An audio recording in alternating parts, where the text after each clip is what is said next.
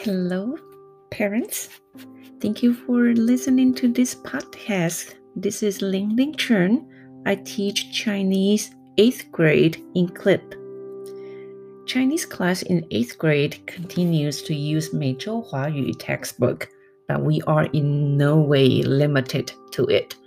We will read books on level Chinese and maybe also on iChinese Reader we are going to do a variety of writings, including story narration, letters, on demand writings, etc.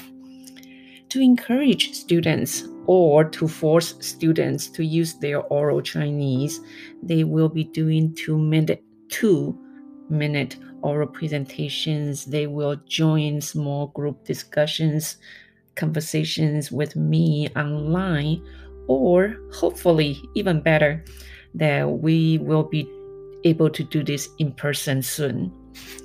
In short, I would say that my Chinese curriculum integrates all language skills and different communication modes, which is talking about communication. It should be seen, should be treated as the main goal of learning Chinese or any language.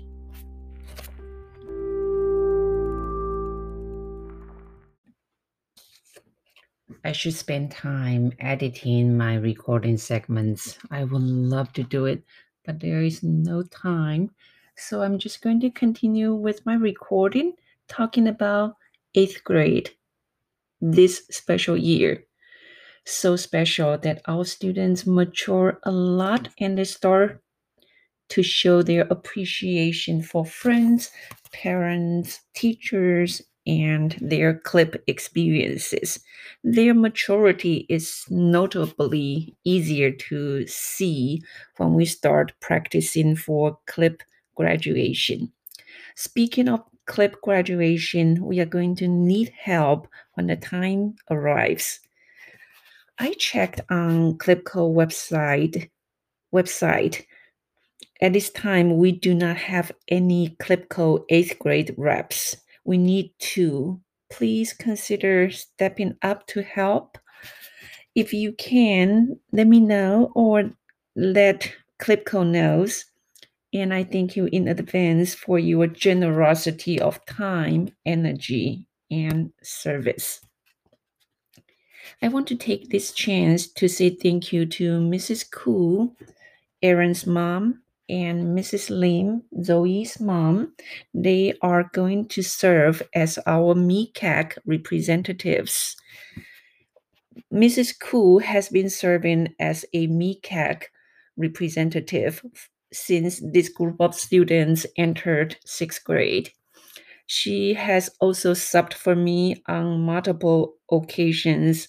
We are just so lucky to have her as a parent and I am fortunate to have known her since I believe it's 2003 when we were CLIP co teachers. We worked together teaching the same group of students. I am going to move on to talk about assessments.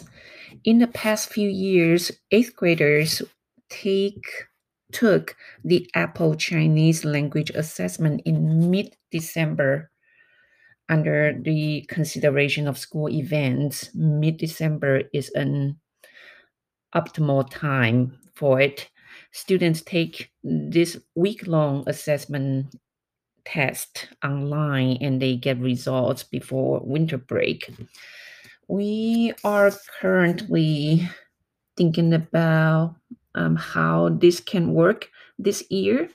So I will inform you when I have the finalized information.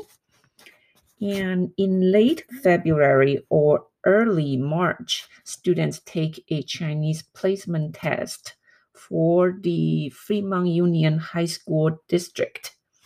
If they decide to continue Chinese at the high school level, students will take the test at their future schools, not at Miller. But we will do some practices to help students prepare for it in our classes, in our lessons. In early March, students also have an opportunity to take an SAT Chinese mock test. It's not a real one, it's just a practice test. More information will come um, about this.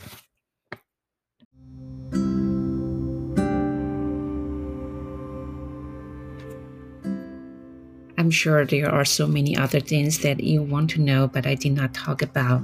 Please check my school website. Take a look at my back to school night slides and ask to join Google Classroom. Your child can invite you. If they refuse to invite you to join Google Classroom, let me know. I will do that. And feel free to email me any time. All questions are welcome, all ideas are welcome. Email is the best way to connect with me, like most of you. I also check emails probably 1,000 times a day. I'm going to say goodbye and thank you again for listening to this podcast. I wish you all good health and best luck. 祝大家健康，再见。